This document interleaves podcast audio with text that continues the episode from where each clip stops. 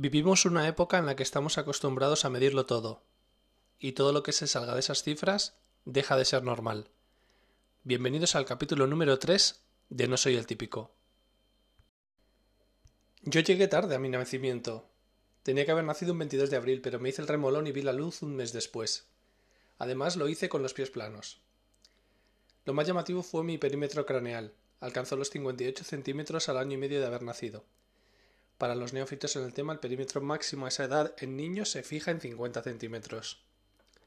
Mi yo adulto atesora una marca de 65, digamos que voy poco en moto.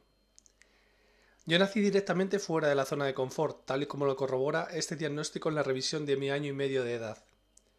Más de una de las palabras que aquí se mencionan te sirve como contraseña de Gmail. Ventajas de ser singular. Entre la fecha de nacimiento, el llegar tarde al mismo, los pies planos, la hipotonía generalizada, la fuerza algo disminuida, la hiperreflexia mioática, el hábito hipocondroplásico y el percentil de perímetro craneal, mi vida comenzaba directamente cuesta arriba. Al principio fue una faena todo esto, pero con la perspectiva del tiempo creo que todos aquellos elementos fueron creados para que no pasara desapercibido.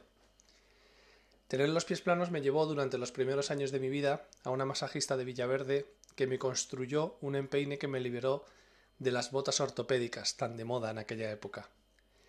¿Quién me acompañaba a aquellas sesiones en un piso de una señora que trabajaba en B? Mi madre.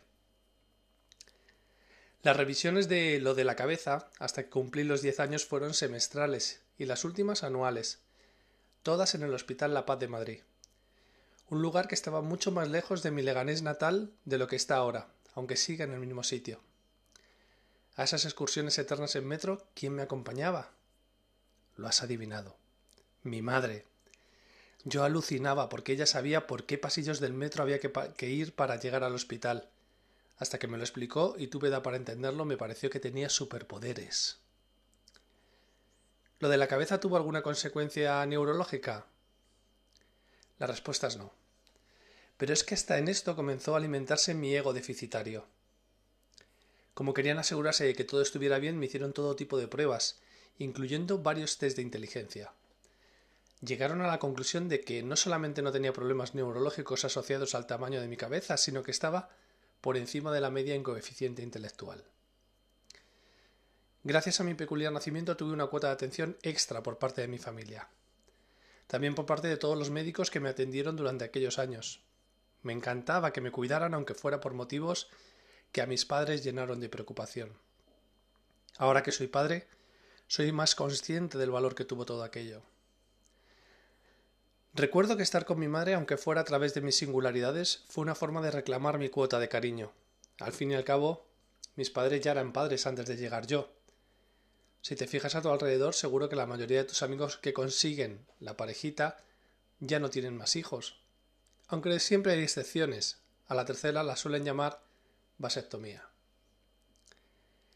Todas estas bondades las percibo con la, la, perspectiva del tiempo.